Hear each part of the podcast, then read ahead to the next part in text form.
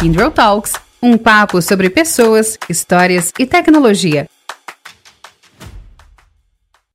Olá, sejam todos bem-vindos ao podcast Kindle Talks. Eu sou a Camila e quem está aqui comigo para apresentar mais um episódio é o Alan. Tudo bem, Alan? Fala, Camis, tudo bem e você? Tudo bem aqui também.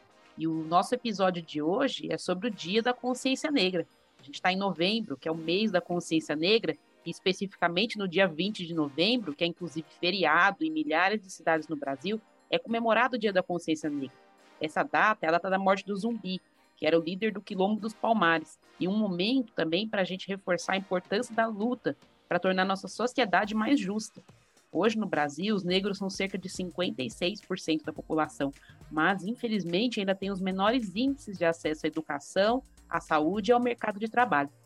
Pois é, Camis, essa precisa ser uma preocupação compartilhada pelas empresas, que precisa ter um olhar mais crítico para a capacitação para a diversidade e dar condições para que esses profissionais negros se desenvolvam dentro das organizações. Quando a gente olha pelo aspecto social, isso por si só já seria suficiente. Mas um estudo da McKinsey mostrou que as companhias com mais diversidade étnica são 33% mais propensas a ter resultados financeiros acima da média do seu setor. Hoje, a gente tem dois convidados que vivenciam essa realidade e que vão compartilhar um pouco da sua experiência com a gente. Isso mesmo, Alan. Eu vou apresentar aqui os nossos convidados. A primeira é a Igrene Fonseca, ela é analista de crédito sênior da Kindle e também é líder da KINAF, que é, nosso, é o nosso grupo de afinidade da Kindle Brasil. Olá, Igrene, seja bem-vinda ao nosso podcast. Olá, Camila. Olá, Alan. Bom, gente, eu sou Igrene, como a Camila apresentou. Eu trabalho aqui como analista de crédito na Kindle para a região de Américas. É, eu sou formada em administração. Comecei a minha jornada lá atrás como turismo, é, é, com formação em turismo, né? É uma área muito difícil aqui no Brasil ainda, não tem muito investimento, então eu resolvi me posicionar em determinado momento ali na minha carreira e vim para finanças, né? É, entrei, inclusive, na antiga casa como estagiária, um pouquinho mais velha, já não era tão, tão menina ainda, mas é, toda a minha jornada de finanças foi aqui é, é, na Kindle, né? Eu já tenho mais de 10 anos de casa, então tenho a, espe a especialização ali da COPEAD, tenho a formação do curso da Moody's, que é uma, uma empresa, uma agência né, de análise de risco é, e de rating. Então, gosto muito do que eu faço. Crédito é, é uma área extremamente dinâmica, está sempre mudando, tem sempre alguma coisa acontecendo. A gente é, tem que estar tá muito ligado em política, em economia. E assumir aqui na Kindle o papel de líder de diversidade da nossa Kim Afro, né? Que é o nosso grupo de afinidade, o nosso comitê aqui. E estou muito empolgada com o trabalho que a gente está fazendo, com, com o que a gente está tá buscando aí de inclusão e diversidade para a gente entranhar aí no DNA da empresa desde, desde o seu surgimento. Legal, Irene. Obrigado mais uma vez aí por estar tá participando nesse nosso podcast. Bom, e nosso segundo convidado é o Vladimir Reis, que é controller da Kinder Brasil e também faz parte da Clean Afro. Bem-vindo, Vladimir, e obrigado também por aceitar o convite de participar dessa, dessa nossa iniciativa. Alan, Camila, primeiro, um prazer estar aqui, né? É, é, um tema que a gente tem que falar, é um tema que a gente tem que, por vezes, até provocar o desconforto, né? Em, em, em falar sobre isso, porque a gente está no movimento de mudança, não só na Kindle, como no país. Então, eu estou com extremo prazer de estar aqui com, com vocês para fazer esse podcast para a gente falar sobre o tema. Falando um pouquinho de mim, eu tenho uma experiência combinada uh, entre Kindle e nossa antiga empresa de 20 anos. Eu vim da Shell e sou formado em ciências contábeis. Eu tenho a certificação nacional e internacional é, de, de contador e exerço também o papel de controller financeiro da Kindle Brasil, junto com o papel de contador da empresa. Minha experiência toda de vida é, são diversas é, carreiras dentro da, da posição financeira, o que dá uma, um conforto para a gente para fazer esse dia a dia um trabalho maravilhoso, o trabalho de controladoria, porque você está em diversas áreas financeiras no mesmo dia. Uma hora você conversa sobre RH, uma hora você conversa sobre finanças pura, outra hora você está falando de contas a receber, contas a pagar. Então, o dinamismo de um dia a dia da, da controladoria te, te permite realmente viver a empresa. E, como falei anteriormente, um prazer estar aqui para a gente trocar um pouquinho de ideias sobre, sobre esse tema. Vlad, Grande, muito obrigada aí pela apresentação de vocês, né? Agora até aproveitando que vocês falaram um pouco sobre carreira, sobre né, trajetória de vocês, queria perguntar aqui um pouco para vocês sobre mercado de trabalho. Hoje, um dos maiores níveis de desemprego no Brasil é entre os jovens negros e pardos. Eles são 31% dos desempregados, de acordo com o IBGE. E como vocês veem né, essas barreiras né, que um jovem negro hoje encontra para entrar no mercado de trabalho e o que as empresas né, podem ajudar para derrubar essas barreiras e ajudar eles a se inserir? Bom, Camila, para mim não existe outra resposta a não ser racismo estrutural, né? É, certamente esse daí ainda é o maior obstáculo aí de acesso da, da população negra ao mercado de trabalho. É, essa cultura de marginalização do, da população negra, né, está é, diretamente ligada ao, ao desemprego, né? É, eu vou citar aqui ao longo da minha resposta é, o então diretor do, do Centro de Estudos de Relações de Trabalho e Desigualdade, Daniel Teixeira, e ele cita né, que, o, que o racismo estrutural é um sistema de opressão e acaba subjugando a população negra, reservando a ela postos de trabalho menos qualificados, né? E, consequentemente, é, de menor remuneração. A população negra está mais que qualificada a ocupar esses postos, mas o mercado parece que ele não se atualizou, né? Parece que ele não acompanha essa mudança e segue estigmatizando essa população. É, os negros têm total capacidade de ocupar é, posições de comando, é, posições de decisão, de liderança nas empresas, mas parece que ainda fica reservada essa população é, cargos de trabalho não intelectualizados. E veja bem, eu não estou falando que é, cargos braçais não têm o seu mérito, eles têm o seu mérito, eles são necessários. Porém, o, o negro ele tem que ter acesso a cargos de liderança, a posições mais altas na hierarquia. A gente já está mais que preparado para isso. É, então, para começo de história, eu acho que a gente precisa de é, políticas públicas, né? Que consigam promover essa igualdade aí de oportunidade para que desde o início da vida a pessoa tenha, é, é a população negra tenha é, as mesmas condições de partida de outros grupos, né? É, cotas. Eu sou muito a favor de cotas. Eu acho que isso é uma, é uma excelente maneira de tentar passar por esse obstáculo, né? É, se a gente for pensar, e é o que é, muitos ativistas, estudiosos mesmo falam, é, é o que faz total sentido. É, as cotas deveriam ter acontecido, ter, já, já ter ocorrido lá no, no momento da abolição, né? É, os negros escravizados foram libertos, e aí, né? ficaram entregues ali, eles não tinham acesso, eles eram proibidos de estudar, eles não podiam trabalhar, é, não tinham condições ali de trabalhar. Como que você vai reintegrar essa pessoa, né? É, é, como você vai dar alguma condição de dignidade ali, né? Para aquela população. E a gente está vendo que é, esse, esse estrago, é, a gente está vendo né, que ele tem reflexos até hoje. É, então, eu sou muito a favor de políticas afirmativas. Eu acho sim que as empresas ainda têm que, têm que fazer é, janelas de contratação é, para população, para populações subrepresentadas. É, e eu também sou, eu sou muito a favor de pensarmos em intencionalidade, né?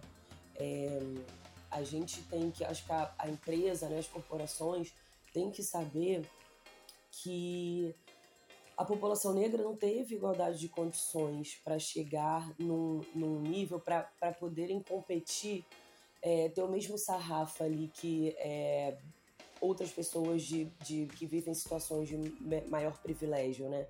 É, então, numa contratação, poxa, faz sentido eu comparar é, um, um, cara que conseguiu tá lá, ele tá preparado, ele conseguiu fazer o curso de inglês, mas claramente ele não vai ter a mesma fluência de que uma outra pessoa que durante a sua adolescência conseguiu fazer um intercâmbio é, e tem ali o seu inglês fluente. De repente a empresa tem que jogar junto mesmo e fazer um curso de conversação com aquele cara.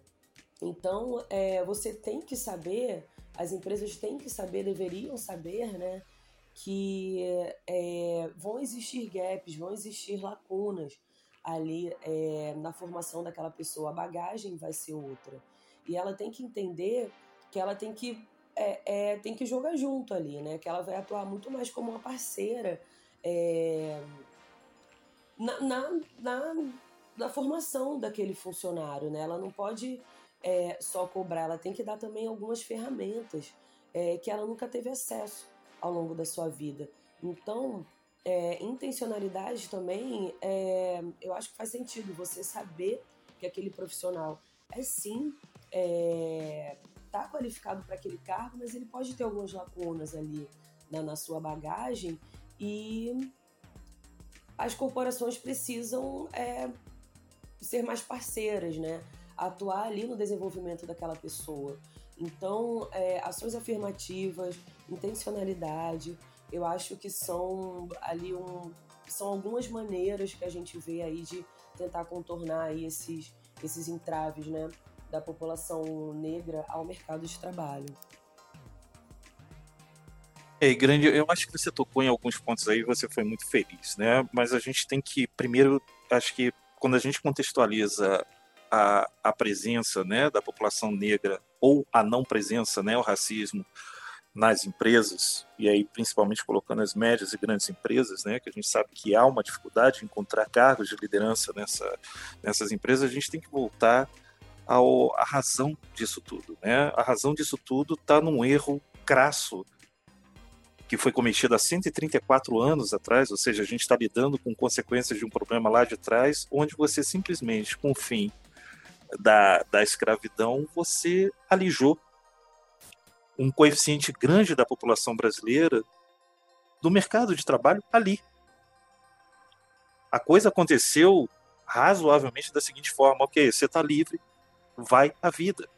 Não foi feita nenhuma política pública para você ter essa, essa, essas pessoas que foram é, livradas aí da escravidão para serem integradas à sociedade. Neste momento, há 134 anos atrás, você começou a criar um gueto, você começou a estigmatizar essa população, você passou a condenar essa população a não ter o saneamento, a não ter o acesso à educação, a não ter o acesso ao mercado de trabalho, consequentemente, você criou um, um, um grupo de proscritos da sociedade.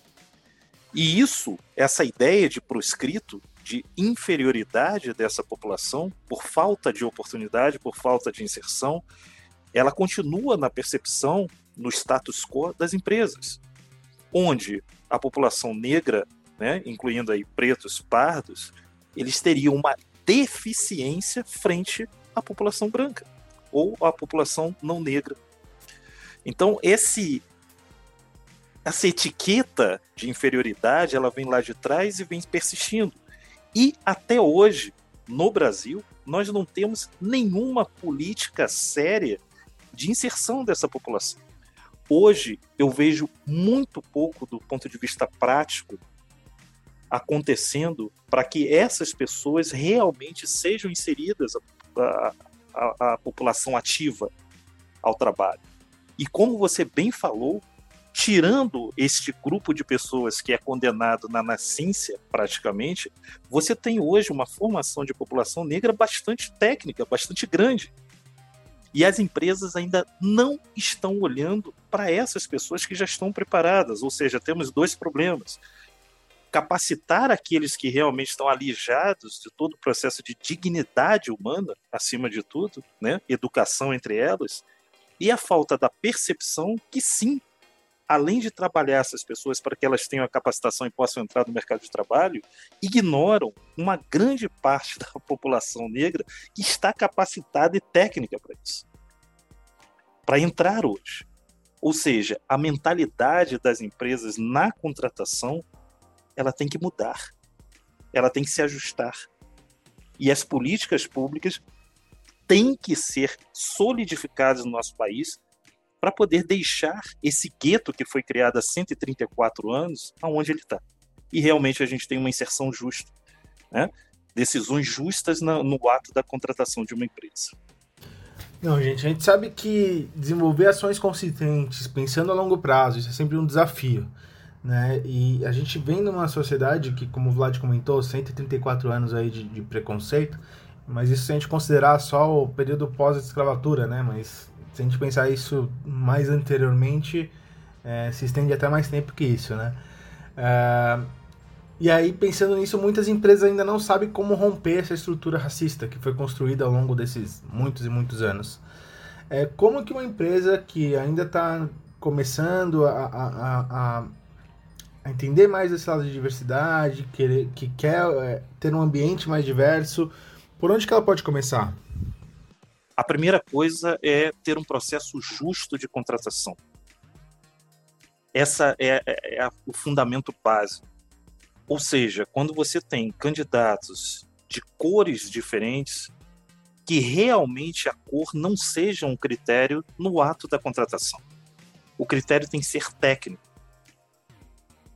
Pode ser que em algumas empresas essencialmente brancas, essencialmente não negras, isso cause um desconforto no primeiro momento, porque você vai mudar o status quo da empresa, mas é alguma coisa que as empresas têm que evoluir.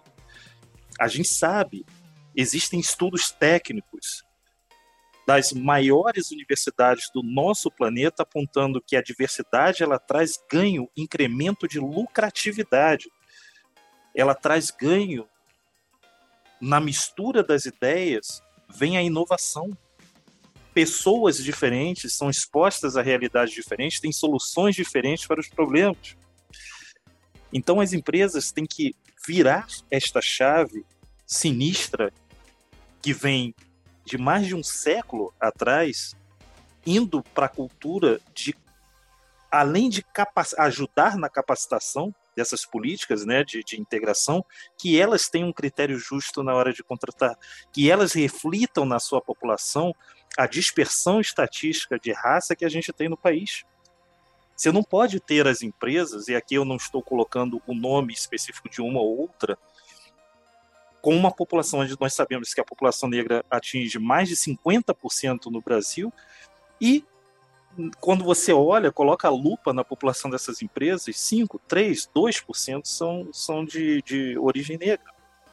Então, acho que o primeiro passo aqui é a justiça, a equidade na tomada de decisão. E, de novo, tem que acabar o mito que a população negra não está preparada para entrar nas empresas.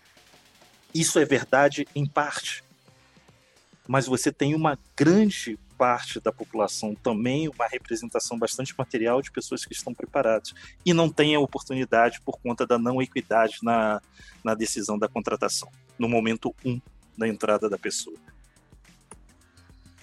Concordo, Vlad. É aquilo que eu estava comentando, né? Antes a barreira era a profissionalização, né?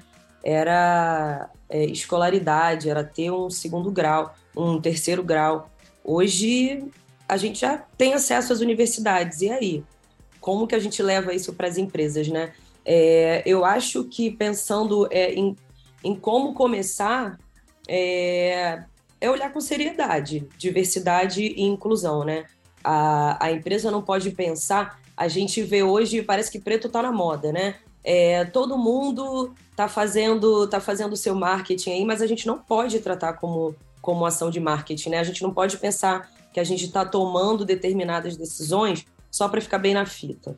É, é, isso a gente tem que levar o assunto a sério pensando que é uma questão de RH mesmo.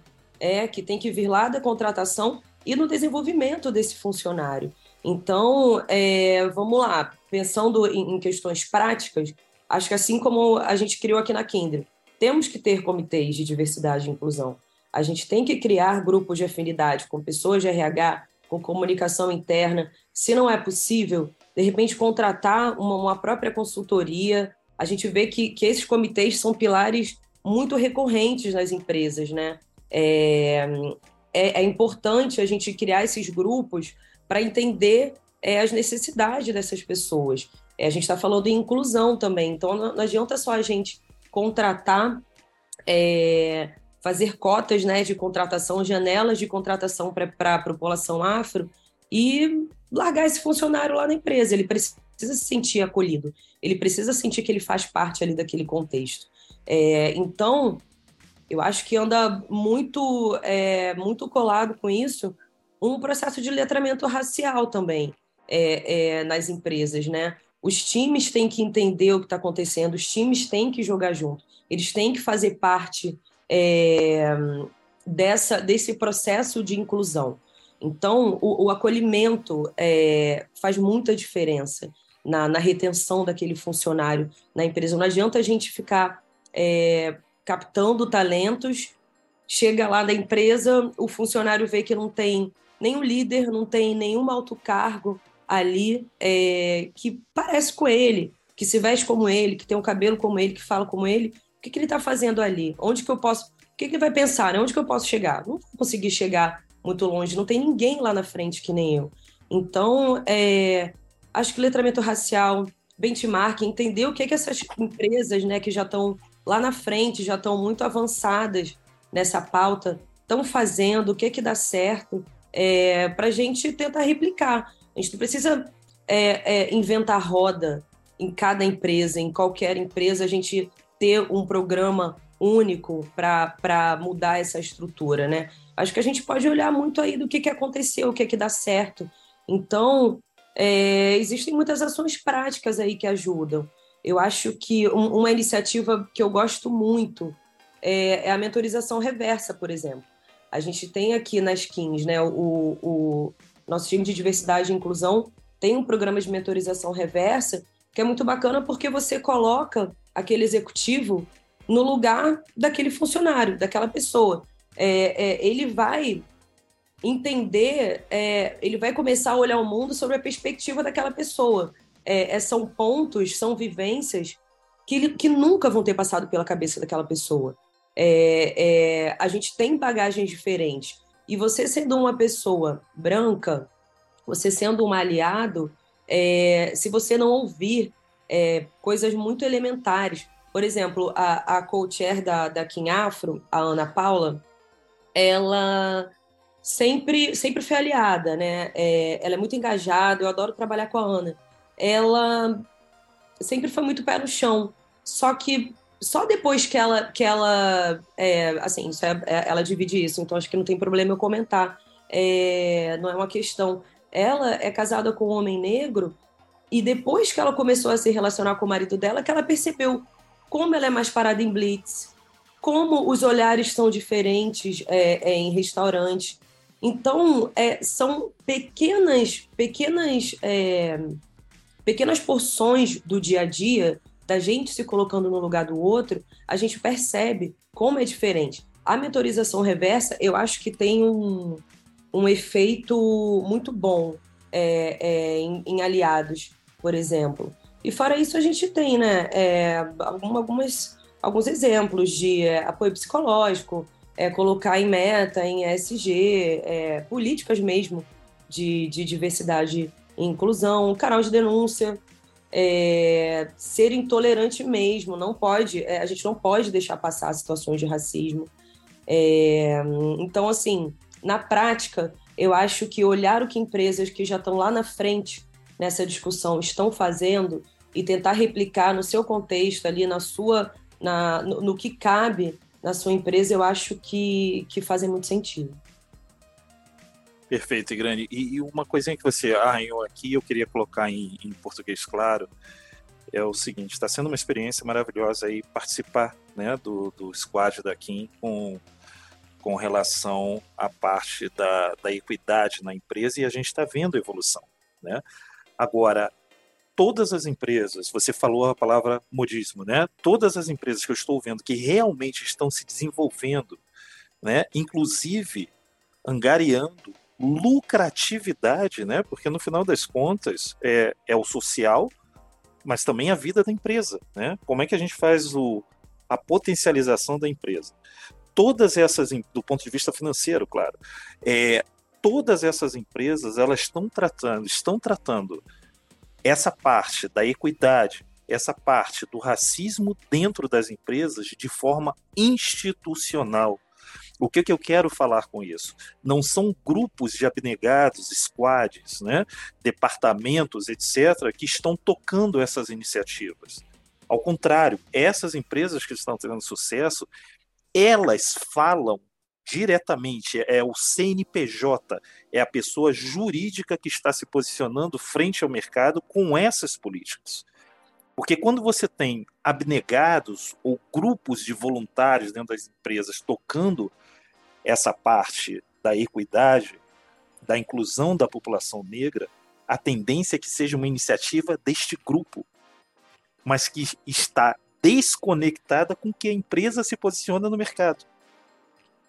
Então não adianta, eu acho que quando você falou em modismo, não adianta você ter esses squads, esses departamentos, quando a própria empresa, o CNPJ, a pessoa jurídica, não está de verdade engajada e não está se posicionando no mercado. Ou seja, quem se posiciona é a squad. Mas essa squad não está falando no nome do CNPJ, está falando no grupo dentro desse CNPJ que toca essa iniciativa. Então, quando a gente fala de iniciativas da empresa, a gente tem que tomar bastante relevância para este tema específico. O quanto que a empresa em si está realmente engajada nessa política de a, a bypassing, de formação de mão de obra negra, não branca dentro dessas empresas. Aí sim você começa a ter alguma coisa que é real e não um modismo, modismos acabam. A institucionalização fica. E, e você tocou num ponto muito importante, né, de lucratividade, assim. Vamos ficar atentos, porque pessoas negras recebem menos que pessoas brancas. Então, é, o que, que é esse engajamento? O que, que é real aí em relação à inclusão e a fazer diferença é nesse cenário, né? Porque contratar um funcionário negro que ganha 40% a menos, 30% a menos, não vale. Então, é, a gente também tem que ser muito crítico em relação a isso. A gente tem que ficar muito atento com o que está tá acontecendo aí no mercado. Nossa, Grene, muito legal esse seu ponto sobre lucratividade, né? Eu sei que a Camila vai falar um pouquinho depois sobre isso, sobre valorização das empresas, mas eu queria é, aproveitar esse gancho que vocês deram sobre a Kindle. É, vocês falaram um pouquinho sobre monitorização reversa, sobre esses grupos de afinidade que foram criadas, criados, né? É, eu queria entender com vocês como vocês entendem que esses grupos podem contribuir, né, para as questões que promovam a igualdade racial façam parte de uma agenda aí durante todo o ano. Uh, contar um pouquinho mais sobre o que a Kindle vem fazendo sobre nesse, nesse, nesse aspecto. E por fim, como uma pessoa que não como vocês enxergam que uma pessoa que não faça parte desses grupos de afinidade está é, vendo esse, esse movimento? O, o, o Alan, o tópico que você está tá, tá colocando aqui ele é extremamente relevante, novamente. Né? É, dentro da Kindle, eu creio que é uma evolução. E a gente está começando haver uma discussão bastante aberta, uma discussão bastante verdadeira. Eu acho que esse é o primeiro ponto, né? Aqueles, aqueles temas que incomodam, aqueles temas que são problema, eu acho que a gente tem que falar bastante deles para que eles tornem caráter de tomem um caráter de normalidade, né? Se a gente deixa esse tema restrito a algumas pessoas, inclusive aos grupos de afinidades, as squads, etc., você acaba abafando o tema. Então, acho que a primeira coisa positiva que eu estou vendo na Kindle, e a gente tem que lembrar que a Kindle, a população de, de funcionários, ela foi formada, nós herdamos a população, a gente ainda não teve de forma mais massiva a oportunidade de fazer a nossa própria contratação como Kindle, o conceito clássico de spin-off. Então, conforme os anos vão passando, agora a gente tem uma oportunidade de ouro de mudar, mesclar essa essa, essa população. E o primeiro ponto positivo que está acontecendo na Kendra, pelo menos no meu entender, né, aonde eu acompanho, é falar sobre o tema de forma aberta. Falar sobre o tema em todos os níveis. Desde o nível de presidente até os entrantes. Ações que a empresa está tomando para que esses novos entrantes tenham sim uma mescla e represente a população brasileira. Isso também está acontecendo. O sponsorship, que o, o, a, a curadoria de tudo que nós fazemos no Squad, ela tem um sponsor que é o CFO, o diretor financeiro da empresa, branco. Então eu acho que a disseminação dos conceitos, a disseminação da discussão e olhar de forma verdadeira para dizer o seguinte: a Kindle está no começo, vai fazer acontecer, mas toda a história tem um começo. Hoje sabemos que a gente tem uma população que não está representada. É um fato.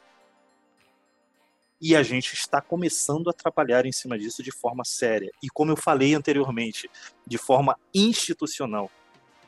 Não é o Vlad, não é a Igrane, não é o Vitor, não é o presidente da empresa.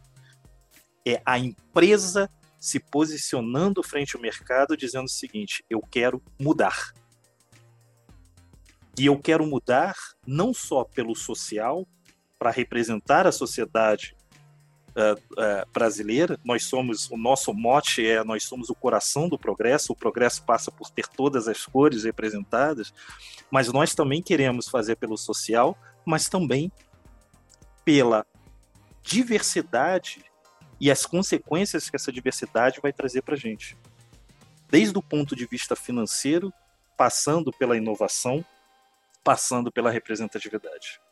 Então, eu acompanho como positiva os primeiros positivos os primeiros passos. Temos um ano de empresa nesse sentido, muita coisa ainda para fazer. Mas eu acho que a gente começou a dar os passos certos para a gente ter um futuro bem legal dentro da Kindle com relação à equidade. Eu, eu, concordo com tudo que você falou, Vlad. É, o Alan estava falando em como, como fazer parte disso, né? É, os grupos de afinidade, eu acho que eles têm muita relevância nisso tudo, né? Porque se a empresa está realmente disposta, né, engajada a ser um agente de mudança, é preciso dar voz sim àquele grupo subrepresentado, né? A gente é negro o ano todo.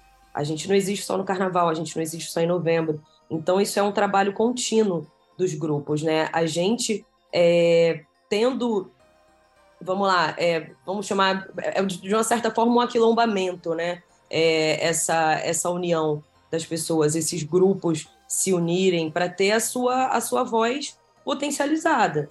Então, é, eu acho que a Kindrio, enquanto uma empresa nova que está em busca de reconhecimento no mercado, em busca de valor da sua marca, é, ela de certa forma está dando uma oportunidade para que a gente, desde o início da, da empresa, a gente possa cobrar isso, né? Se a gente quer entranhar isso aí no DNA da Kindrio, é, é, se a gente conseguir, desde o início da empresa, realmente. É, por exemplo, a gente já começou com. É, a gente não vê em muitas empresas, tá? Mas na Kindle a gente tem uma área de diversidade e inclusão. A gente tem uma líder, a gente tem uma cadeira, né? A, a Márcia Couto é, é a nossa líder de diversidade e inclusão. Muitas empresas esse papel nem existe. Então, é, ok, o nosso grupo é feito de voluntários, é, mas empresas, em determinadas empresas não existe uma área de diversidade e inclusão. Então isso já mostra o quanto está sendo levado a sério, né? É, a, a criação da Kim com sponsor executivo, é, o nosso CFO, né? A gente está dando peso, a gente está mostrando o como a gente está levando a sério é, é, essa questão. Eu acho que quanto mais a gente conseguir é, alcance porque não adianta a gente ficar falando também só dentro da nossa bolha. A gente precisa é, do engajamento dos aliados também. É, não adianta a gente ficar falando, reclamando de machismo só entre mulheres. A gente tem que envolver os homens. Não adianta a gente ficar falando de racismo só entre os negros, só entre a nossa bolha. A gente já está cansado de saber o que, que é. A gente é, vive isso, a gente passa por isso o tempo inteiro. A gente tem que envolver os aliados. A gente precisa que o, o, o nosso colega de trabalho entenda o que acontece. Eles precisam saber, a gente precisa que ele saiba que a minha vivência é outra, que a minha realidade é outra, que essas pessoas elas vêm de, de núcleos muitas vezes completamente diferentes. Então, é, eu bato naquela tecla do acolhimento, da inclusão, da equidade. Não adianta a gente só captar pessoas. A gente tem que fazer com que todo mundo é, entenda que o racismo é estrutural, que é, é, é, é a conjuntura em que a gente vive. Não é. O problema, ele só vai ser resolvido quando todo mundo entender que faz parte do problema. É, não, não envolver a população branca na resolução desse problema, é, eu acho que não a gente não a gente vai demorar muito para conseguir avançar. É, se vai conseguir avançar, né? Então, é, vamos lá. Eu estou falando que indivíduos, que determinadas pessoas específicas são racistas? Não, mas a gente vive nessa, nessa estrutura. Então, todo mundo tem que puxar para si um pouco da responsabilidade também e tentar pensar como agente de mudança. Então, é, é, aliados são, são cruciais nessa, nessa batalha, né, nessa jornada. Não tem como a gente pensar que continuar é, é, preterindo determinados grupos da discussão vai fazer diferença. Então, a gente precisa é, é puxar mais pessoas para a discussão. Tem muitas pessoas que vão achar que, cara, que, que vão ter uma postura mais radical em relação a isso. Mas eu acho que não tem como a gente avançar sem aliado. É, eu acho que todo mundo tem que fazer parte dessa, dessa da solução desse problema. Muito bom, Irene, Vlad. É, e aproveitando até que vocês estavam mencionando aí que para as empresas continuarem, né, para elas sabem que para elas sobreviverem no mercado, para elas terem lucratividade, elas precisam de diversidade racial, né? Hoje a gente sabe que o, o principal valor de mercado das empresas, seja qual for o segmento, é a inovação. Né? Então, queria que vocês falassem até um, por, um pouquinho mais para quem ainda né, duvida disso, ou para quem até não, não, conhece muito o tema, por que, que a diversidade racial é uma das chaves para que as empresas sejam mais inovadoras? Ah, esse aí, Camila, isso aí é muito legal de falar. Isso daí a gente fala com a prática, né? É, como eu falei para, como eu tinha falado para vocês, né? o trabalho da, da controladoria é um trabalho fantástico porque você vive várias realidades num dia só, né? você caminha sobre departamentos e temas num dia só. Isso já é um bônus, né, no seu trabalho. E na maioria das vezes essa percorrer esses temas significa dizer que você tem um problema específico em cada uma dessas áreas. Né? E por experiência própria, Camila, quando a gente tem um público diverso, com ideias diferentes, pessoas com criações diferentes, pessoas até mesmo com raça, com orientação sexual diferente, elas foram, cada uma delas, expostas a uma realidade. E a soma desses conhecimentos deixa a coisa mais fácil. Porque talvez aonde eu não tenha tanta experiência, tem uma pessoa que teve uma criação, né, uma coloração, uma orientação diferente da minha, né, não necessariamente conflitante, que vai me trazer uma série de possibilidades para a resolução daquele problema. Pessoas diferentes pensam diferentes, pessoas diferentes têm experiências diferentes, pessoas diferentes contribuem de forma diferente, e é isso que a gente precisa na empresa. Quando a gente está com um problemaço ali na mão, problemas que às vezes chegam a milhões de dólares, e você está carente por uma solução, a melhor coisa que você pode ter é um grupo diverso que te engaja e te consulta, te dá consultoria em vários escopos daquele problema. Coisa que se eu estivesse sozinho ou se eu estivesse com pessoas iguais, com experiências iguais às minhas, não sairia, ou sairia uma solução incompleta, uma solução que não cobre o todo. Então eu acho que do ponto de vista prática, falando em português claro aqui, a mistura ela é maravilhosa, A, a mistura ela te dá várias potencialidades. Né? Bendita é a empresa que você pode chamar um call para resolver um problema, que você tenha públicos diferentes para te ajudar na resolução desse problema. Ou seja, é prático o negócio, não é teórico, né? Já está provado, já está mais do que sedimentado que a gente consegue soluções mais rápidas com grupos diferentes. E eu vejo isso na prática quase todos os dias na empresa. Ah, falou tudo, né, Vlad? É... Culturas diferentes, bagagem diferente, né? Pensar sobre outras perspectivas é, é... fazem total diferença aí quando a gente vai pensar em inovação.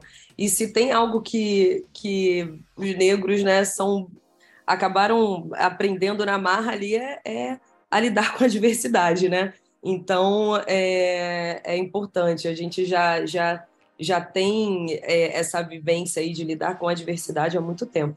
Eu estava vendo outro dia uma pesquisa que eu achei muito interessante também, é, da Harvard Business, em que é, eles mostram que um ambiente empresarial em que se respeita mais as diferenças, é, automaticamente a gente tem uma redução de conflito, né? E maior engajamento dos colaboradores. Então, é, se eu me sinto mais à vontade naquele lugar, eu vou, se, eu vou me sentir é, é mais é, confortável em dividir a minha opinião. É, eu vou me sentir mais seguro ali em dar a minha opinião e dar a minha contribuição. Eu vou ser mais engajada. Então, é, você vai conseguir com que eu me envolva mais ali no, na questão, né? Então, além da gente ter outros pontos de vista, é, outras bagagens aí da, da nossa vida, né? É, perspectivas diferentes ali que a gente pode ter para uma resolução de problema, se eu tenho um ambiente acolhedor, eu vou me sentir mais seguro. Eu não vou achar que o que eu estou falando ali para contribuir é, é uma besteira. Eu vou poder falar o que eu acho que, cara, eu acho que é assim, assado, que resolve tal problema. E se a gente resolver assim, se a gente pensar assim, eu acho que se eu me sinto segura, é, eu vou ter mais liberdade em contribuir. E isso também ajuda muito, porque quantas ótimas ideias a gente fica ali entalado na garganta, né? Na hora a gente fala, ai, será que eu falo? Não, tô falando besteira. Será que é? Será que não é? E a gente acaba se segurando, né? Por insegurança. Então, é, a gente acaba é, não falando o que a gente pensa por insegurança. Então, eu acho que se a gente também tem um. tá trabalhando num ambiente é, acolhedor, eu, eu me sinto mais à vontade em dividir o que eu penso, em dar a minha contribuição. Irene e Vlad, o papo tá muito bom, mas vamos ter que ir para a última pergunta, né? Se pudesse, a gente ia ficar aqui né, o dia inteiro conversando com vocês, aprendendo né, e compartilhando. Mas para encerrar aqui, eu queria que vocês né, passassem aqui qual a experiência, ensinamento, reflexões que vocês trazem das suas vidas profissionais aí, que vocês gostariam de compartilhar para que as pessoas possam se apoiar e construir juntas ambientes de respeito e inclusão. Bom, eu, eu achei essa pergunta mais difícil de todas. É, eu, eu acho que o principal é tirar da invisibilidade, Camila, porque a gente já encara isso tudo há muito tempo, né? É, é, é evidente a gente perceber que os ambientes ainda não são inclusos, ainda não são de respeito. É, a gente já sofre com racismo há muito tempo.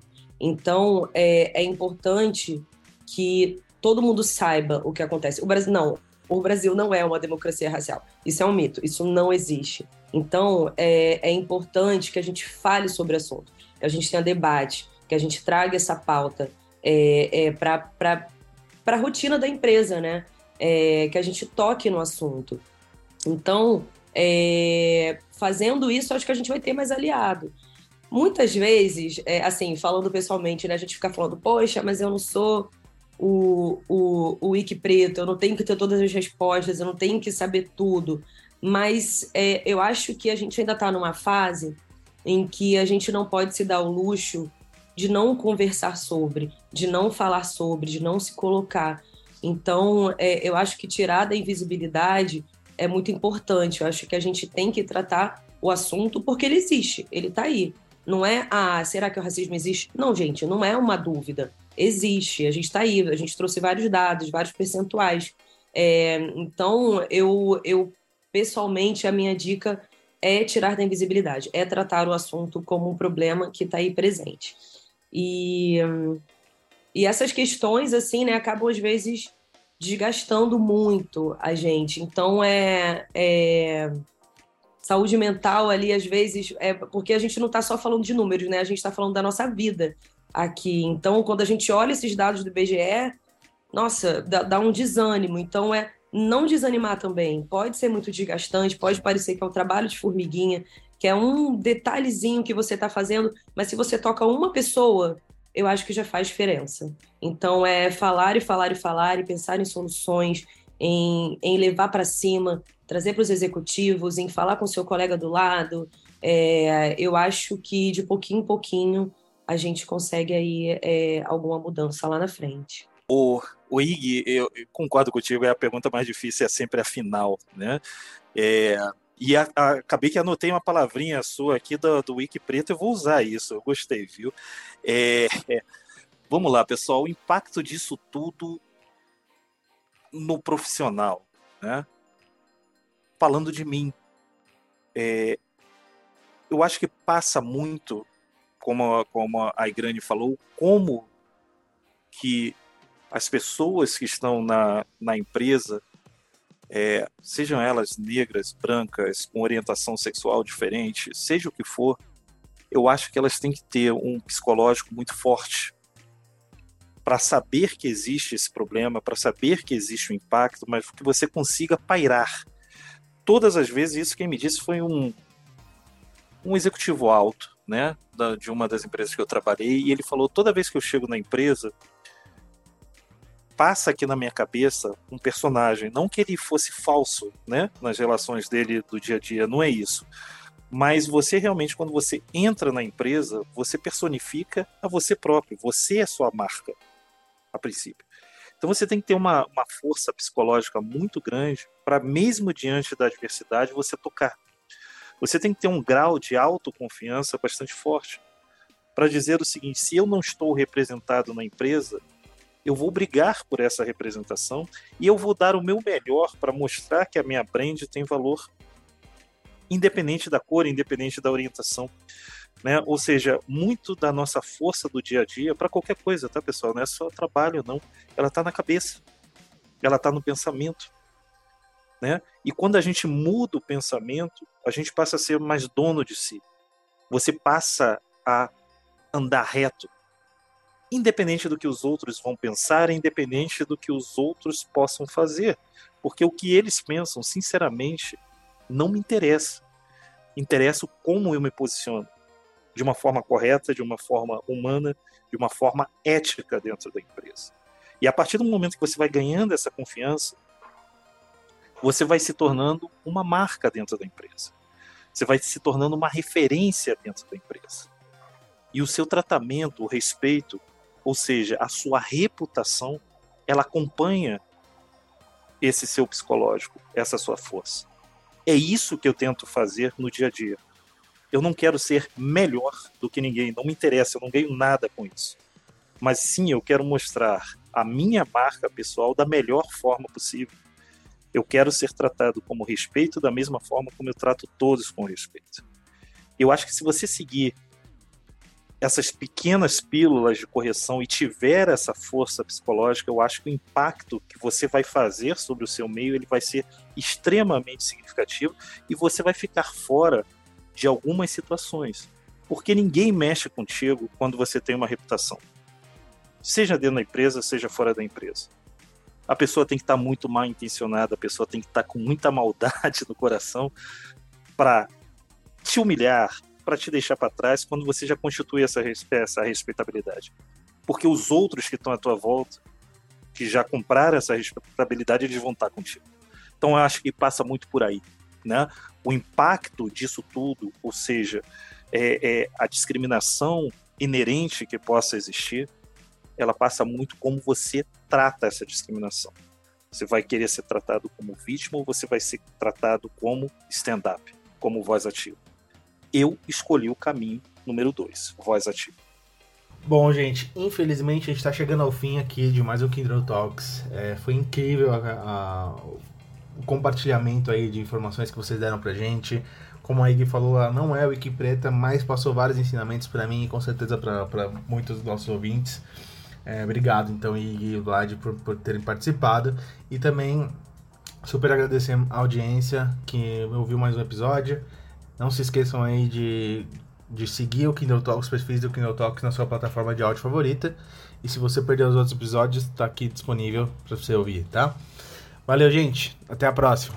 Tchau. Tchau, até mais, pessoal. Até mais, gente. Obrigada. Obrigado. Nosso bate-papo continua em breve. Acompanhe o Kindle Talks e fique por dentro das histórias de pessoas que vivem e fazem acontecer na era do conhecimento.